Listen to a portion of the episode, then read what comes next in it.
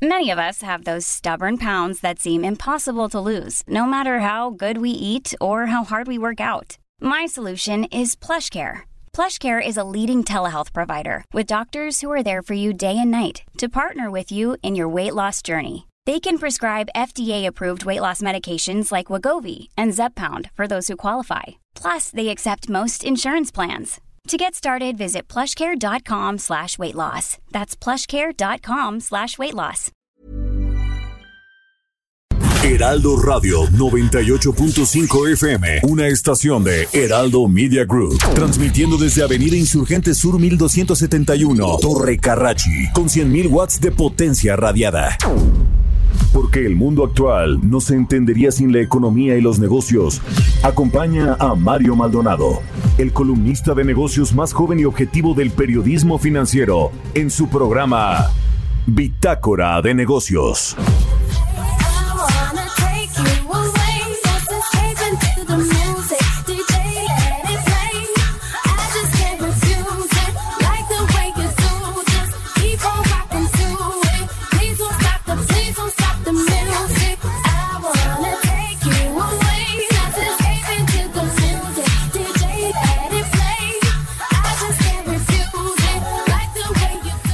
Buenos días, ¿cómo están? Bienvenidos a Bitácora de Negocios. Son las 6 de la mañana con dos minutos tiempo del centro de México. Me da mucho gusto saludarlo, yo soy Mario Maldonado y como todos los días estamos aquí tempranito al pie del cañón para transmitirle la información económica, financiera, de negocios y también política, la información general de lo que está sucediendo en el mundo y sobre todo en México. Antes de empezar con esta canción, por cierto, de Rihanna, que me sonó muy que noventera esta o de los 2000 Rihanna Don't Stop the Music. Como sabes, siempre nos gusta iniciar el día con un poco de música. Esta semana estamos escuchando canciones para celebrar la fiesta de la música que surgió en Francia en 1982 y que marca el inicio del verano. Así que iniciamos el programa quiero tomarme 20 segundos para agradecerle a toda la audiencia aquí en la Ciudad de México, en Guadalajara, en Monterrey, en el resto de las eh, estaciones que nos retransmiten en la República Mexicana, quienes nos escuchan a través de la página heraldodemexico.com.mx y a todos los que hacen posible el Heraldo Radio, además, toda la gente que trabaja aquí, lo hacemos siempre con mucha pasión y creo que les estamos transmitiendo esa pasión, ese interés de compartir información relevante para la toma de decisiones y para su día a día porque eh, pues tenemos números de audiencia y la verdad es que nos ha ido muy bien. Estamos de verdad muy, muy contentos aquí en Bitácora de Negocios por el favor de su atención, por despertarse tempranito con nosotros e informarse aquí en Bitácora de Negocios. De verdad, de corazón se lo digo como titular de este espacio, pero a nombre de todos los que lo, lo hacemos. Pues muchas gracias, muchísimas gracias. Ahora sí vamos a entrarle a la información, hablaremos con Roberto Aguilar en breve sobre pues Estados Unidos y este número de contagios diarios que parece que no cede en California ya revirtieron parcialmente la apertura. Hay malos ejemplos en Estados Unidos de cómo, o más bien buenos ejemplos que México debería considerar sobre cómo se reabrió la economía cuando no estaba controlada la pandemia, los contagios no estaban controlados. ¿Les suena parecido? Bueno, pues en México no se han controlado y el gobierno está reabriendo todo. Esto puede ser contraproducente. Vamos a entrarle a ese tema, cómo le ha pegado a los mercados, las remesas de mayo que también sorprendieron, pero sorprendieron porque pues, había 10 de mayo. La gente que está en Estados Unidos quiere enviar dinero a México y quiere pues consentir a sus mamás como pues prácticamente todos. Así que hay un componente ahí de estacionalidad para el mes de mayo. Vamos a platicar también con Enrique Covarrubias, director de análisis económico de Actimber, casa de bolsa, sobre pues las previsiones para la caída de la actividad económica de México en el 2020. Esta encuesta del Banco de México que prevé pues una caída de 18% del PIB en el, 2000, en, el, en el segundo trimestre de este 2020 y bueno pues se ve complicado. Decía el, otro día UBS también uno de, los, de sus analistas que más allá de si caemos 8 8.5% 10 10.5% va a ser un desastre. O sea la economía está deshecha. Ese es el tema más allá de los decimales Vamos a hablar también con Gerardo Flores, como todos los jueves, nuestro colaborador aquí en Bitácora de Negocios, experto en temas de políticas públicas de telecomunicaciones.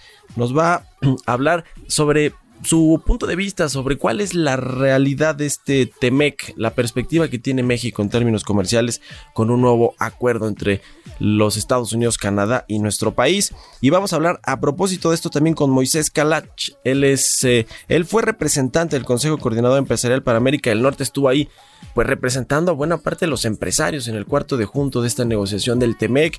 Eh, queremos saber su punto de vista ahora que ya entró en funcionamiento, porque él fue una parte pues, muy relevante de esta renegociación. Así que quédese con nosotros aquí en Bitácora de Negocios. Estos y otros temas vamos a platicar y analizar, si usted nos lo permite. Son las 6 con 7 minutos. Déjenme presentarle ahora el resumen de las noticias más importantes para arrancar este jueves 2 de julio.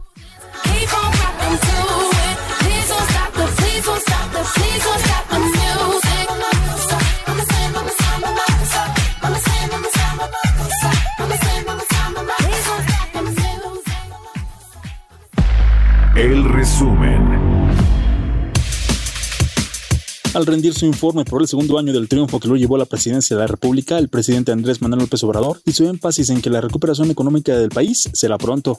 México es pues un país de oportunidades en el que sus habitantes de todas las clases sociales podrán gozar de bienestar, paz y felicidad. Esta nueva estrategia, insisto, nos permitirá una recuperación pronta de la economía y empiezan a percibirse buenos resultados. Arturo Herrera, secretario de Hacienda, dio la bienvenida a la entrada en vigor del tratado entre México, Estados Unidos y Canadá y consideró que la próxima visita del presidente Andrés Manuel López Obrador al presidente Donald Trump es el primer paso en la búsqueda de nuevas inversiones. Tenemos que buscar y crear las condiciones adecuadas para generar y buscar inversiones nuevas en nuestro país. Lo tenemos que hacer el gobierno, lo tenemos que hacer de manera bilateral y también lo haremos de la mano del sector privado. Necesitamos crear nuevos trabajos y mejores trabajos dentro de nuestro país. Es en este contexto que la visita que el presidente López Obrador realizará la semana que entra a Washington, acompañado del canciller y de la secretaria de, Economía, es el primer paso en este inicio de la búsqueda de las nuevas inversiones que el Tratado de Libre Comercio eh, dará. También la entrada en vigor del Tratado entre México, Estados Unidos y Canadá se ve con optimismo desde el sector privado nacional. Sin embargo, consideran que será necesario trabajar en conjunto para poder captar más inversión e incrementar el comercio en la región. De acuerdo con cifras publicadas por el Banco de México, en mayo el envío de remesas a México aumentó 18.1% respecto al mes previo, al totalizar 3.379 millones de dólares. Según los datos del Banco Central, dicha cifra rebasó los 2.861 millones de dólares enviados en abril. Gabriel Limón, secretario ejecutivo del Instituto de Protección al Ahorro Bancario, explicó que tiene previsto destinar alrededor de 24.313 millones de pesos de los 61 mil millones que tenía de saldo al cierre de junio para pagar a los ahorradores de Banco FAMSA. Bitácora de negocios en El Heraldo Radio. El editorial.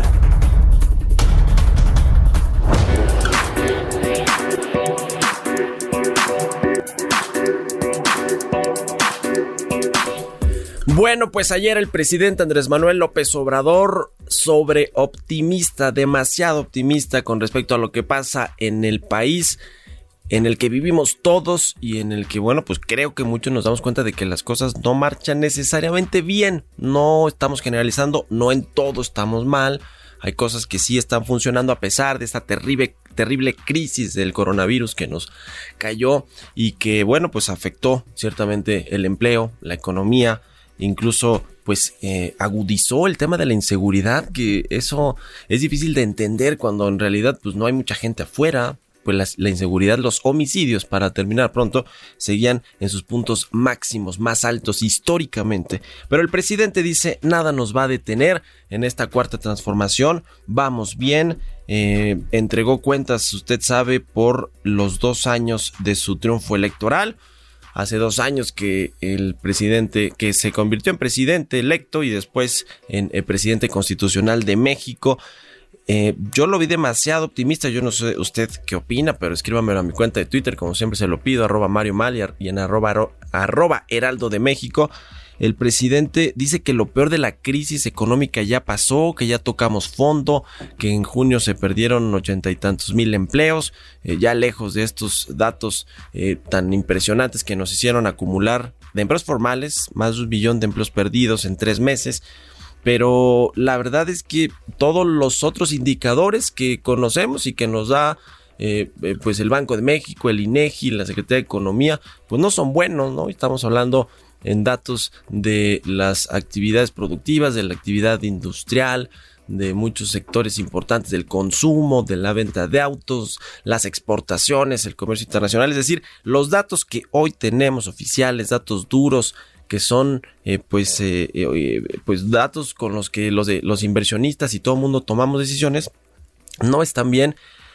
yo sé que el presidente tiene que ser optimista, pero también hay que tener algo de autocrítica y no necesariamente hay que salir a decir nuestros errores públicamente, pero sí tener esa autocrítica y no salir a echar más bien las campanas al vuelo, cuando en realidad pues hay una crisis gravísima de salud 28.500 muertes por COVID-19, ya estamos en el top 10 de principales fallecimientos, rebasamos a España, ¿ustedes acuerdan España esas fotos, esos videos de la Guardia Civil Española, este, casi casi conteniendo a todo mundo en las calles, toque de queda, o sea, a pesar de todo eso que vimos en España murieron muchas personas porque no se tuvo la responsabilidad ni del gobierno ni de los ciudadanos por prevenir este asunto, bueno, ya lo rebasamos así como lo estamos escuchando, y tenemos una pandemia incontrolable hasta este momento, no sabemos cuándo se va a controlar, y si le sumamos eso el tema económico, con las quiebras de empresas, de empleos formales, informales, con todo lo que usted está viviendo día a día, no quiero decirle más, usted sabe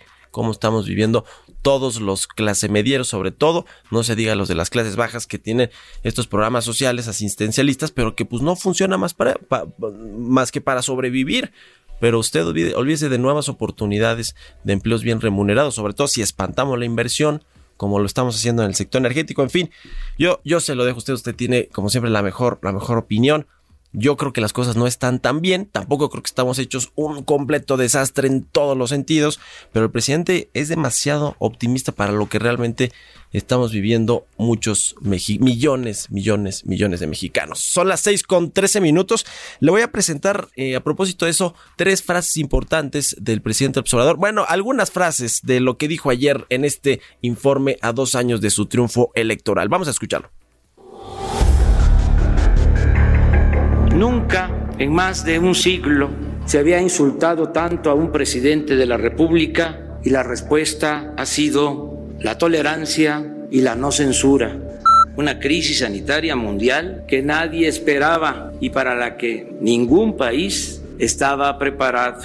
Lamento antes que nada, porque no es un asunto cuantitativo, que muchos hayan perdido la vida a consecuencia del COVID-19 Hemos comenzado a promover la recuperación económica mediante el apoyo a los más pobres y a las pequeñas empresas y negocios familiares. Nuestra estrategia para remontar la caída de la economía ha sido radicalmente distinta. En vez de seguir con el sofisma neoliberal, según el cual si llueve fuerte arriba, gotea abajo como si la riqueza fuera permeable y contagiosa. Ahora nosotros destinamos los apoyos para el bienestar, empezando por la base de la pirámide social. Repito aquí lo que sostenía Ricardo Flores Magón, Juan Sarabia y otros revolucionarios en el Plan Liberal de 1906. Decían, cuando el pueblo es demasiado pobre, cuando sus recursos apenas le alcanzan para mal comer, consume solo artículos de primera necesidad y aún estos en pequeña escala. Ya inició la aplicación del TMEX, Tratado Comercial entre México, Estados Unidos y Canadá. En un momento por demás oportuno, pues la vecindad con la economía más fuerte del planeta en las circunstancias actuales de recesión global de las economías nos ayudará a impulsar nuestras actividades productivas y a crear nuevos empleos. Este es el motivo principal de mi próximo viaje a Estados Unidos de Norteamérica y mi encuentro con el presidente Donald Trump. Precisamente el Banco de México dio a conocer que las remesas del mes de mayo aumentaron en 18% con relación al mes de abril, lo cual refuerza mi pronóstico de que ya pasó lo peor de la crisis económica. Sin embargo, lo más importante es que hemos conservado con trabajo, con perseverancia, con honestidad, con justicia, hemos mantenido la gobernabilidad en el país, la paz y la tranquilidad. Y continúa, y eso es muy importante, encendida la llama de la esperanza. La esperanza que es una fuerza muy poderosa. Nada nos va a detener en el propósito fundamental de transformar a México por la vía pacífica, pero de manera rápida y profunda. Les refrendo mi compromiso de continuar siendo fiel a los principios que nos inspiran, de no mentir, no robar y no traicionar al pueblo. Vamos pues todos juntos a seguir luchando para vivir con dignidad nosotros y las nuevas generaciones en una sociedad más próspera, justa y fraterna. Y no dejemos de recordar lo que decía Lope de Vega, en empresa de tanta gloria, solo intentarlo es victoria. ¡Viva México! Oiga, y para aderezar este mensaje del presidente López Obrador, su esposa ayer también tuvo pues un, una polémica grandísima en redes sociales. Eh, le contestó a un usuario de Twitter quien le preguntaba cuándo iba a ir a, recibir a los padres de los niños con cáncer. Usted sabe que hay todo un tema ahí eh, con, con estas eh, personas, con estos niños, con los menores enfermos de cáncer. Y él respondió como lo que es, como la, como la eh, primera dama, aunque ella dice que no lo es, pero como la esposa del presidente, ni más ni menos, que no es médico, que a lo mejor el usuario de Twitter sí, que él debería ayudarlos. Después borró el tweet, eh, ofreció disculpas, pero sus disculpas, híjole, ahora sí que como diría ella misma, pues así mejor no. Dice, están muy inquisidores los adversarios de mi esposo, por algo será. Si mi expresión no soy médico, entre comillas, ofendió a alguien, ofrezco disculpas. En cuanto a mí, solo expresarle que soy profundamente humana y le deseo el bien a todos ahora y siempre. Bueno, pues ahí está, Beatriz Gutiérrez Müller, la esposa del presidente López Obrador. Vámonos con otra cosa, con los mercados. Economía y mercados. Roberto Aguilar ya está en la cabina de El Heraldo Radio. Mi querido Robert, ¿cómo estás? Buenos días. ¿Qué tal, Mario? Muy buenos días. Pues ahora que comentabas acerca de los indicadores, las cifras, pues el INEGI nos eh, da a conocer hoy muy temprano un dato que tiene que ver, que es el indicador coincidente y adelantado, que este es básicamente te muestra cómo está eh, la economía en este momento y las proyecciones hacia el futuro, y esto con el dato de abril. Y bueno, pues lo que se dice es que está por debajo de su tendencia y la gráfica se ve de manera muy impresionante cómo se cayó el eh, bueno, pues este, este indicador económico y esto pues también a raíz del la disminución de actividades económicas en el país. Esto es interesantísimo ver. hay que aclarar que es en el mes de abril, pero también nos da a conocer otro dato, Mario. Que vale también la pena eh, checarlo, que es el de las ventas de autos. Eh, bueno, eh, que en junio tenemos en términos de unidades 62.837. Si nosotros lo comparamos con el mes anterior, es decir, con mayo, cuando se vendieron 42.028 unidades, pues tenemos un crecimiento de casi 50% en la venta de autos ligeros. Ahora, si lo medimos con respecto al mismo periodo, pero el año anterior, pues la caída sigue siendo bastante significativa. Así es que creo que son datos y hay que tomar en cuenta la periodicidad. Unos están hablando el de el indicador coincidente adelantado de abril, mientras que el tema de la venta de autos nuevos es correspondiente a mayo. Así nos amanecemos hoy con el tema de los indicadores de la economía mexicana. Y bueno, pues te decía que Estados Unidos vivió su mayor día de contagios desde que inició la pandemia, con más de 48 mil casos, lo que provocó que gobernadores de los estados más afectados detuvieran la apertura parcialmente de más negocios e incluso ordenaron nuevamente el cierre de algunos establecimientos. El caso más significativo es el estado de California, Mario, que es el más poblado y ahora es el epicentro del coronavirus que ordenó el cierre justamente de bares y otros eh, establecimientos, prohibiciones de comida en el interior y otras restricciones en 19 condados que afectan a cerca del 70% de la población californiana. Así es como está dándose a conocer este dato. Sin embargo, Fíjate que las acciones asiáticas reportaron incrementos acotados por la cautela de los datos del empleo que se van a conocer el día de hoy, mientras que los precios del cobre, esto es importantísimo, fíjate, saltaron a, su nivel máximo de, de, más de seis meses y esto con una mejor perspectiva global por la reactivación. Ayer dimos a conocer los datos manufactureros que coincidieron en muchos países, incluido México, y bueno, pues esto también una mejor eh, perspectiva por la reactivación y temores del suministro de uno de los principales productores en Chile. Las bolsas de Estados Unidos fueron apoyadas por el dato de la actividad manufacturera que te comentaba el día de ayer, especialmente de China, a medida que se recuperan de la pandemia, mientras que las fuertes caídas en la actividad de las fábricas en Europa disminuyeron y hoy los futuros de las bolsas estadounidenses eh, ganando y también a la espera de estos datos del empleo. En la economía de Estados Unidos probablemente creó empleos en un récord eh, en junio a medida que más restaurantes. Esta es como la otra cara de la apertura, Mario, porque a raíz de que comienza la actividad, pues también habría una creación de empleos y esto pues es lo que también está animando, te decía, los mercados. Se espera que las cifras de empleo en Estados Unidos muestren que la economía más grande del mundo puede sostener pues la recuperación que es acotada a medida que se aceleran los nuevos casos de coronavirus en varios estados, principalmente del sur. Los economistas pues esperan que los empleadores privados pues eh, reporten 2.9 millones de nuevos empleos en junio y esto pues a raíz de lo que también sucedió en mayo cuando hubo una tasa de crecimiento importante. Así es que los ojos atentos, todos atentos en los mercados al tema de los datos de empleo de Estados Unidos y también eh, justamente te comentaba que eh, las autoridades de la Reserva Federal acordaron utilizar todas las herramientas a disposición para ayudar a fomentar la recuperación tras la recesión generada por la pandemia del coronavirus. Esto de acuerdo con las últimas minutas de la reunión de política monetaria en Estados Unidos. Y ayer también una vacuna contra el COVID desarrollada por la firma alemana BioNTech y la farmacéutica estadounidense Pfizer, pues ah, dio nuevas señales alentadoras sobre lo que pudiera ser una alternativa, porque ya de hecho lo que están anunciando, lo que anunciaron ayer es que es, fue tolerada por humanos en la primera fase de ensayos clínicos.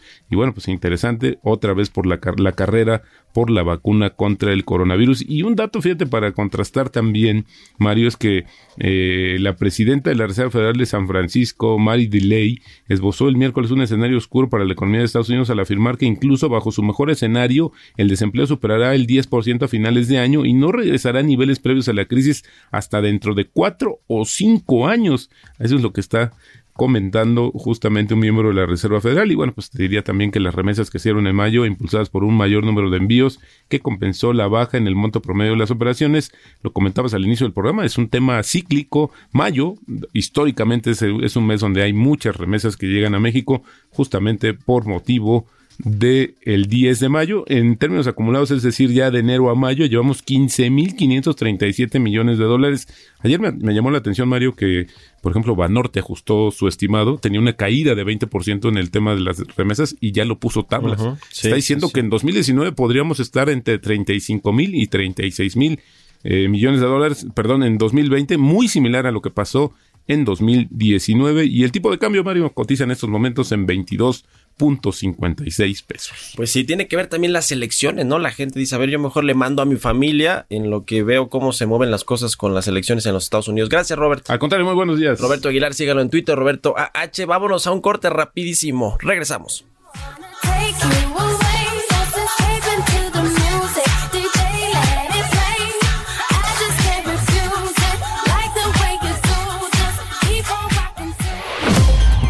Continuamos en un momento con la información más relevante del mundo financiero en Bitácora de Negocios con Mario Maldonado. Regresamos. Heraldo Radio.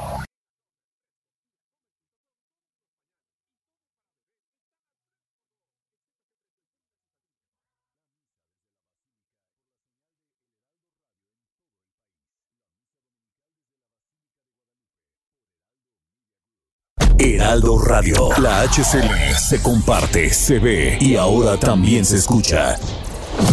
Estamos de vuelta en Bitácora de Negocios con Mario Maldonado. Entrevista.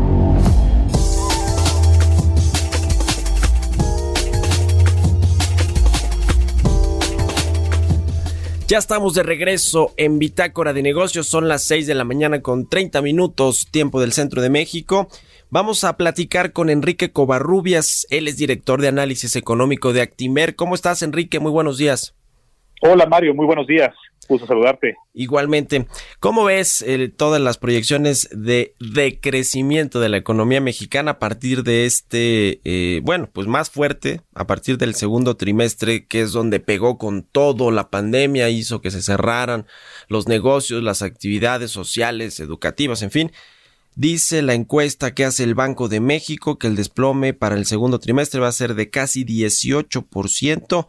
Y bueno, pues tenemos estos otros eh, pronósticos pesimistas, pesimistas porque bueno, pues así está la economía para el 2020 que nos hablan desde una caída de 8 hasta 10.5%. ¿Cómo ves estos, estos pronósticos? Claro, efectivamente, ayer se publicó la, encuesta de Banco de México. Es una encuesta que es bastante completa. Eh, normalmente entrevistan a cerca de 35 grupos financieros tanto bancos mexicanos como, como extranjeros y algunas consultorías económicas también. Y en los datos que salieron ayer, pues se confirma lo que estás eh, mencionando. El mes de abril en particular, un mes terrible para la economía mexicana, posiblemente pasa a ser uno de los peores meses en la historia moderna de, nuestro país. Y con esto las proyecciones económicas otra vez están revisando hacia la baja en el, en el crecimiento. Eh, se está, eh, como mencionabas, reportando ahora una tasa de, de contracción de 8.8% 8%, eh, 8% a lo que se pronosticaba en el mes de mayo, ¿no? Entonces siguen cayendo las, las cosas. Y hay que recordar que este 2020 es un año que inició con unas proyecciones económicas que de por sí hablaban de una debilidad económica bastante fuerte.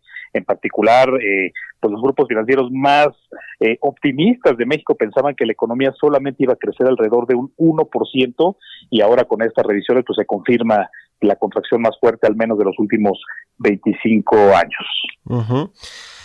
A ver, el presidente López Obrador dijo ayer que ya habíamos tocado fondo en cuanto a la crisis económica, la crisis de empleo. Eh, trae los datos ahí adelantados el presidente para el mes de junio, que se perdieron ochenta y tantos mil empleos formales, nada más. Eh, que, que, que, bueno, ya va moderándose si, es, si son ciertos estos datos con respecto a lo que tuvimos los dos meses anteriores, los tres meses anteriores casi. ¿Cómo ves este asunto? A ver, la pregunta puntual, ¿tocamos fondo ya en cuanto a la crisis y depresión económica que estamos enfrentando?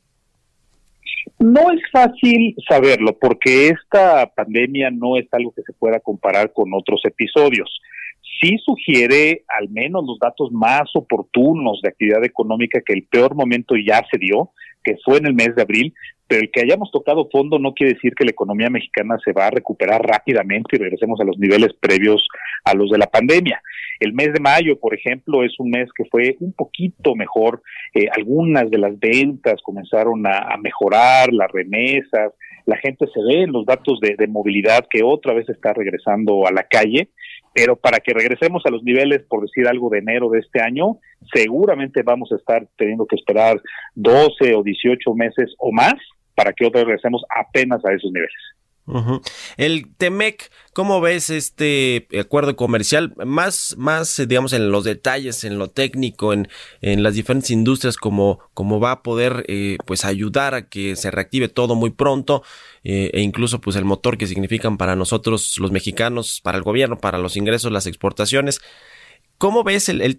Porque yo apenas hace unos meses escuchaba un optimismo casi, casi como el de ayer del presidente desbordado sobre esto nos va a sacar de la crisis y nos va a ayudar a que recuperemos pronto el crecimiento. Y bueno, pues ya, ya he escuchado ayer, ayer escuché a Arturo Herrera, el secretario de Hacienda, como que ya mucho más moderado, ¿no? De bueno, pues hay que hacer muchas otras cosas además del Temec.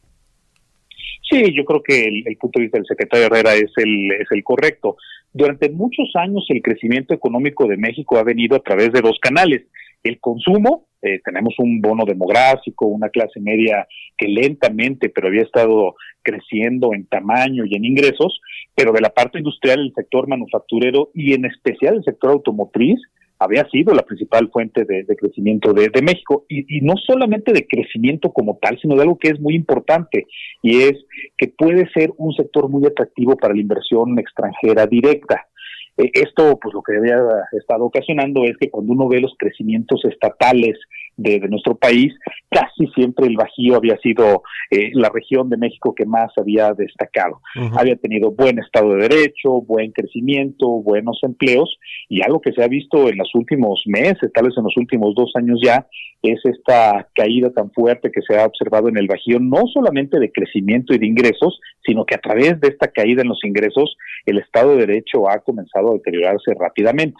El TEMEC va a funcionar, bueno, va a funcionar en la medida en la que Estados Unidos otra vez comienza a ser un país que demanda automóviles y que a través de esta demanda crezca la producción de automóviles en Estados Unidos y dado que somos un socio estratégico para ellos, que volvamos también a, repuntar la producción de, automóviles. En Estados Unidos tiene que mejorar la confianza del consumidor, tiene que mejorar los ingresos y a través de eso ver algo del sector automotriz mejorar. Si no es a través del sector automotriz, o en general del sector manufacturero, pues el TEMEC no te va a arreglar otras cosas de Estado de Derecho, de consumo, del sector minero, del sector petrolero, que han sido otros lastres para la economía mexicana. A ver, eh, nos da certeza jurídica, por supuesto, tener un nuevo acuerdo comercial con los Estados Unidos, nuestro principal socio, y, bueno, pues además tenemos una relación ahí muy importante con el asunto de los mexicanos que viven y, y trabajan allá y que nos mandan remesas, que por cierto salió el dato muy bueno para mayo. Pero por el otro lado, en el, en el sector energético en lo particular, pero en algunos otros también, no hay estas señales de confianza ni de certidumbre para la inversión privada, extranjera o nacional. ¿Qué pesa más, eh, Enrique? la certeza y la garantía que te da, la garantía legal, no jurídica, que te da tener un, nuevo TEMEC, pero por el otro lado, pues en el gobierno eh, del presidente López Obrador, aquí a, nivel local y en el sector energético, pues no hay esta garantía y esta, este respeto a las leyes. ¿Qué crees que pesa más para una decisión de inversión? Sin lugar a dudas pesa más el componente interno de nuestro país. Y, justamente hablando de la encuesta de, Banco de México que se publica el día de ayer, eh, usualmente cuando le preguntan a estos grupos financieros, incluyéndonos a nosotros en, en Actinver, eh, por ejemplo, hasta enero y febrero, antes de que comenzara la, pandemia, eh, más de la mitad de las respuestas a la pregunta de cuál es el principal obstáculo al crecimiento de nuestro país, casi siempre iban en torno a temas de gobernanza, temas de incertidumbre política interna, de problemas de inseguridad, e incluso de corrupción. Eh, la pandemia obviamente cambió este enfoque, es un enfoque donde durante algunos meses, marzo, abril, incluso mayo, nos volcamos otra vez a las condiciones externas como la principal fuente de incertidumbre, pero ahora que la pandemia ya está comenzando a ceder a nivel global y que incluso en México, que ya parece que tocamos fondo, como, como mencionaba, otra vez el enfoque está volteando a ser las condiciones económicas internas. Eh, ¿Cómo lo hacemos para que esta incertidumbre se haga? ¿Cómo lo hacemos para, que, para garantizar que las inversiones privadas extranjeras, privadas locales, no hay que olvidarlas, son igual de importantes, y también la inversión pública, cuando las finanzas públicas den para, para eso, que también sean motores de crecimiento de nuestro país. Finalmente, Enrique, quiero preguntarte, ¿cuál es tu visión sobre la recuperación económica? Hemos eh, eh, pues conocido esta sopa de letras mejor que, que, nunca, ¿no? La V, la W, la L, la U. Eh, ¿Cómo ves tú la recuperación? Y también quiero preguntarte, em, ¿tú crees que va a ser un sexenio perdido en términos de crecimiento económico? Es decir, seguramente en promedio vamos a alcanzar una tasa menor, a menos que pase algo extraordinario en el segundo periodo del gobierno del presidente López Obrador, pero si no, vamos a tener incluso tasas promedio de crecimiento peores en los, que en los últimos tres, cuatro sexenios. Sí, sí puede, sí puede ser. De hecho, los mejores pronósticos de crecimiento de largo plazo de México solamente son de 2% en los más en los más optimistas. Entonces, ahorita las condiciones no parece que vayan a mejorar esta expectativa de, largo plazo. De corto plazo, la recuperación, ¿qué forma va a tener de, de U o de V? Eh, creo que no hay que ver a México como un solo país, hay que verlo de manera regional, incluso de manera sectorial. El norte del país es una zona donde ya se ve, al igual que en Estados Unidos, que la gente está regresando a las calles, tienen un componente manufacturero bastante elevado, tiene valor agregado este sector y permite distanciamiento social, y ese posiblemente sea en esta ocasión la fuente principal de crecimiento. El sur de México, la zona de la Ciudad de México y la megalópolis alrededor de esta entidad, pues es una zona que todavía está bastante apachurrada la, economía. Ya, pues qué interesante. Te agradezco mucho, Enrique Covarrubias, director de análisis económico de Actimber, que nos hayas tomado la llamada aquí en Bitácora de Negocios y muy buenos días. Al contrario, Mario, gracias, buen día. Un abrazo, que estés bien, son las 6 con 40. Políticas públicas y macroeconómicas. Está en la línea telefónica Gerardo Flores, nuestro economista especializado en temas de políticas públicas, de telecomunicaciones y de muchos otros temas. Mi querido Gerardo, ¿cómo estás? Buenos días. Muy bien, Mario. Muy buenos días. Gusto Un saludo saludarte. para ti y todos los que nos escuchan esta mañana. A ver, ¿cuál es tu, per- tu opinión sobre la perspectiva que va a tener México con este TEMEC, con este nuevo acuerdo comercial que se anunció ayer, pues con bombo y platillo ahí, con un video, por cierto, de, de varios secretarios de Estado, el de Hacienda, la secretaria del Trabajo, la secretaria de Economía, la subsecretaria de Comercio, en fin, muchos ahí como diciendo, esto es lo que nos va a ayudar a recuperarnos. ¿Cómo ves tú? Pues mira, yo creo que, que eh, obviamente el gobierno está apostando y está, en términos de mensaje no va a escatimar en hacernos ver que, que el TMEC pues es, una, es un instrumento que va a ayudar a México a salir del bache que estamos sumergidos en estos momentos y bueno, desde hace varios meses. Pero yo la verdad tengo mis dudas de que realmente vaya a darle el impulso que, que el gobierno está esperando y que nos saque a la superficie a niveles que teníamos antes de que entráramos en esta crisis, ¿no? Eh, el, el TMEX, pues tampoco hay que sobredimensionarlo, ¿no? Es un, eh, obviamente es un buen acuerdo, es algo que da certeza a la economía mexicana, pero pues básicamente es una evolución eh, con relación al NAFTA, ¿no? Y en algunos sectores eh, no necesariamente representa una mejoría sustancial en las oportunidades de comercio para México, eh, como es el caso del sector automotriz, donde se impusieron una serie de requisitos que van a hacer más complejo eh, pues el comercio bilateral en la parte de automotores, ¿no? Entonces, eh, me parece que se está depositando una, una confianza excesiva o una se está haciendo una apuesta demasiado grande en respecto a lo que podría representar el TMEC para la economía mexicana y sobre todo por la magnitud de la caída que hemos eh, pues experimentado en nuestro país. Eh, creo que la clave más bien va, está en las señales que ha mandado este gobierno para los inversionistas, sobre todo en el sector energético, por ejemplo, pero eh, esa es una es una cuestión que se contagia al resto de la economía eh, por la incertidumbre que perciben los los inversionistas y que pues se ha traducido eh, a lo largo de estos meses una caída en la inversión privada, ¿no? Entonces, si queremos que la economía mexicana levante, no solo tenemos que confiarnos en el que nos va a quizá aportar un poquito de impulso, eh, pero la parte importante, la parte fundamental está en, la, en las señales que manda este gobierno a los inversionistas. Ahora, han habido comentarios por parte del representante comercial de la Casa Blanca, ni más ni menos de Robert Lighthizer, sobre que ya pueden estar eh, eh, queriendo poner dos controversias en temas laborales y en temas de biotecnológicos y todo este asunto. Pues lo dijo antes de que entrara en funcionamiento este nuevo TEMEC. O sea, ya traen la espada desenvainada, ¿no? Como se dice coloquialmente. Y, y, por otro lado viene la campaña. Yo dudo que Donald Trump, que es tan eh, peleonero y que le gusta ahí echar pleito a los países en los temas comerciales, dudo que aún con un nuevo marco jurídico del TEMEC, pues no quiera eh, eh, jugarnos ahí chueco otra vez, ¿no? A pesar de que tenga mucha amistad con López Obrador y demás. ¿Cómo ves tú estas amenazas que están latentes?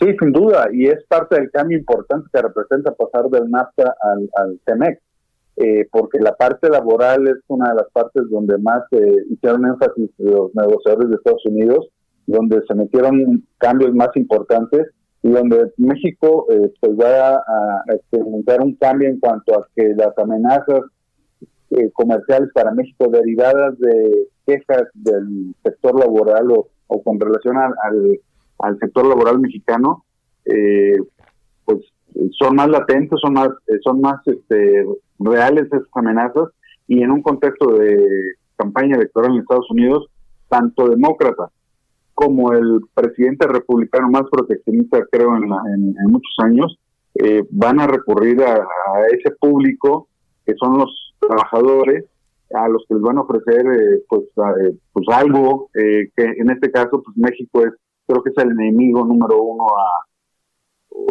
va a ser el enemigo número uno, ¿no? Entonces yo creo que sí va a haber amenazas, eh, y eso pues obviamente va a generar ruido y va a generar eh, incertidumbre en algún momento también. Oye, en 40 segunditos, Gerardo, ¿cómo ves la visita del presidente del observador a Estados Unidos? ¿Nos beneficia, le beneficia a él, a Trump o a quién? Pues mira, yo no sé qué, a, nosotros no nos beneficia, no sé si al presidente Trump finalmente le vaya a ayudar, ya está en una situación eh, me parece que ya muy complicada para que le pueda representar realmente un beneficio esta visita. Yo creo que para él, pues al final no va a tener este, efectos significativos. Eh, y para el presidente de México, pues creo que sí es una apuesta eh, bastante complicada. Ya lo vimos la vez anterior que el presidente Peña apostó a la visita del presidente Trump a México. Me parece que es más o menos el mismo escenario, pero ahora en la inversa, porque las probabilidades de que de que pueda ganar el Partido Demócrata ahora son muy fuertes y me parece que, eh, no es una buena señal para ellos eh, eh, esta visita en este momento. Sí, muchas gracias, mi querido Gerardo. Buenos días. Buenos días, Mario. Gerardo Flores, sígalo ahí en Twitter, Gerardo Flores R, son las 6.46. Entrevista.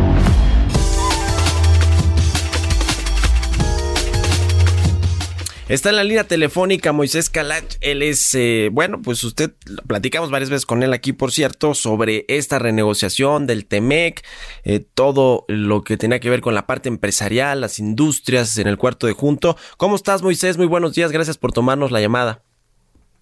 Hola, Mario, muy buenos días a ti y a todo auditorio. Gracias por la invitación. Pues finalmente, después de muchos meses, muchos jaloneos, muchas negociaciones, entró en vigor ayer el TEMEC con todo el nuevo, pues, con, toda esta coyuntura ciertamente muy complicada para las economías y para los países por el coronavirus. ¿Cómo, ves? ¿Qué ha cambiado? ¿Cuál es tu perspectiva desde que eh, se cerró, se terminó de negociar, se firmó y ahora que entra en vigor? Mira, me parece que el TEMEC sigue teniendo la validez de ser un instrumento de, eh, digamos, de política económica y comercial muy valioso.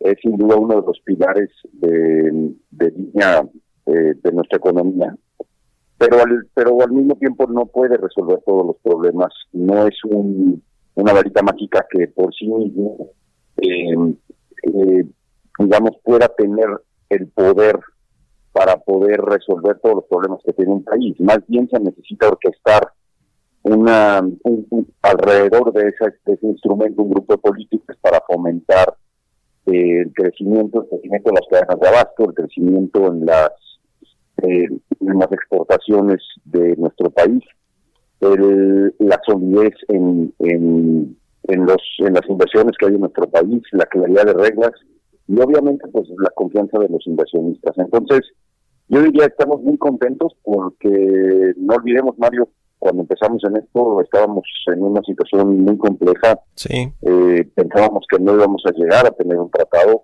Eh, el haber llegado aquí, el haber llegado a eh, tener un tratado, seguir siendo parte de América del Norte, especialmente en un momento donde la pandemia ha creado una crisis económica mundial, nosotros seguir siendo parte de América del Norte, seguir siendo parte de ese club y seguir siendo parte del pilar del crecimiento de la economía más grande del mundo, me parece que eso es, es un premio suficientemente grande. Ahora, como todo, estos estos eh, estos instrumentos, como lo mencioné hace un lado, pues se necesitan eh, ayudar, orquestar con otras cosas, y eso quiere decir que pues en, nuestro país debería de estar aprovechando esas oportunidades.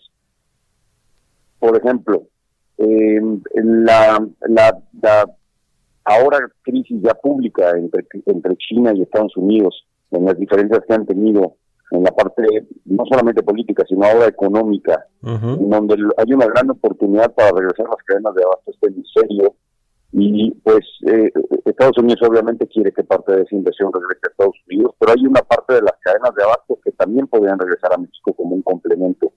Eso sería una situación muy atractiva, y yo creo que es una oportunidad de mercado que no se va a regresar en los siguientes 20, 30, 40 años. Y que y que me parece y que me parece que no estamos aprovechando. Y no estamos aprovechando porque teniendo el TEMEC y teniendo este, eh, la experiencia de 25 años de ser socios comerciales de América del Norte y de haber crecido de la forma como ha crecido el comercio base en América del Norte, que deberíamos estar aprovechando esta situación y esta situación no está siendo aprovechada porque no se le está generando la confianza a los inversionistas, porque nuestro país ha decidido, o el gobierno de nuestro país ha decidido eh, tomar medidas diferentes y esas medidas no han generado no han generado esa orquestación de la que yo estaba hablando eh, para para para sacarle el jugo realmente al, al Entonces, contentos por un lado, qué bueno que lo tenemos, es un tema de largo plazo, es un tema de, de largo alcance, como tú sabes, aunque va a haber modernizaciones, son, son, son instrumentos que duran 25, 30 años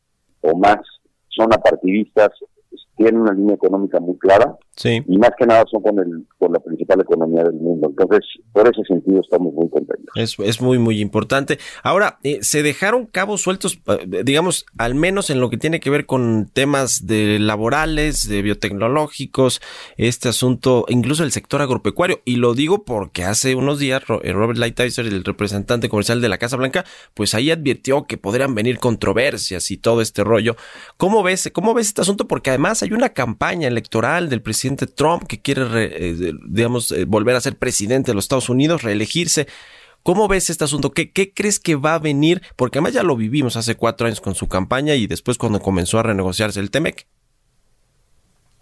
Mira, Mario, nosotros eh, el objetivo principal era mantenernos en el club. Eso no quiere decir que las reglas del club no vayan cambiando. Hay un, hay un, incluso antes de la pandemia del, del, coronavirus había un gran sentimiento de proteccionismo que estaba llegando al mundo. Y, parte importante de eso impulsado por el gobierno del presidente Trump y precisamente por, Robert Lighthizer. Ese sentimiento de proteccionismo y ese sentimiento de eh, ser mucho más agresivo en las políticas comerciales, ese sentimiento sigue y obviamente ha sido exitoso para Estados Unidos y lo van a utilizar en la campaña. Entonces nosotros sabemos que esto viene y por eso tendríamos que estar a la altura de la situación de la situación para que para no lastimar nuestras a nuestras empresas a nuestras canas de abajo a nuestros trabajadores y obviamente el crecimiento de nuestro país. O sea las reglas son como son hay que cumplirlas y hay que jugar esas son las reglas del juego no va a haber otra. A mí me parece que no se dejaron cabos sueltos a mí me parece que como también lo compartimos contigo en algún momento en tu programa Mario es al final se tomaron ciertas decisiones que me parece que fueron laxas eh, por parte de los negociadores mexicanos sin consultar al sector privado. Eso dejó algunos huecos y algunas vulnerabilidades. Sí. Pues que ya están ahí y lo que hay que hacer es hay que, hay que atenderlas. Tenemos un gran, gran reto en el tema laboral. Me parece que ese es el gran reto de gran envergadura. Los demás no minimizo las normas en el sector automotriz, no minimizo el tema de estacionalidad en el, en el, en el tema de agropecuario, de productos frescos. O sea, no minimizo los problemas Desafortunadamente estos problemas siempre los hemos tenido, pero realmente el gran cambio, el, el, problema más profundo es el tema laboral. Y es el tema más complejo de, de, controlar, porque es un tema en donde el ecosistema completo está cambiando. No olvidemos que cambió nuestra ley laboral hace un par de años, y eso más el tema, más los compromisos, más el cambio de visión del gobierno mexicano y apoyado por esta nueva visión de los de los este, de nuestros socios comerciales, pues se ha convertido en un gran cambio de gran envergadura, cambia totalmente el ecosistema laboral y en el ecosistema laboral no solamente hay patrones y trabajadores, también está el gobierno y también están los sindicatos, entonces es un sistema complejo. Y Definitivamente tenemos retos muy importantes. Son cabilderos. Oye, en 40 segunditos que nos queda la guillotina, ¿cómo ves la visita del presidente López Obrador a Estados Unidos? ¿Van a hablar temas comerciales, crees? Mira, siempre es bueno juntarte con tus socios comerciales. Es, Estados Unidos es nuestro principal socio comercial. Es una agenda muy amplia, no solamente comercial, migración, eh, seguridad, etcétera. Entonces siempre es bueno.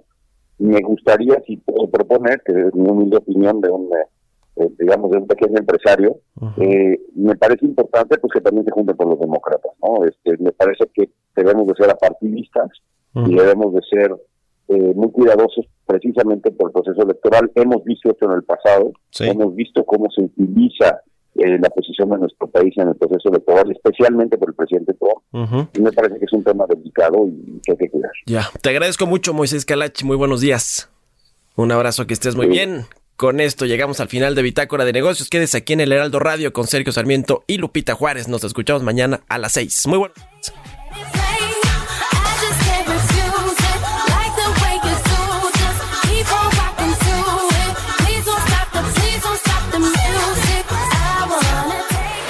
Esto fue Bitácora de Negocios con Mario Maldonado, donde la H suena y ahora también se escucha. Una estación de Heraldo Media Group. Heraldo Radio.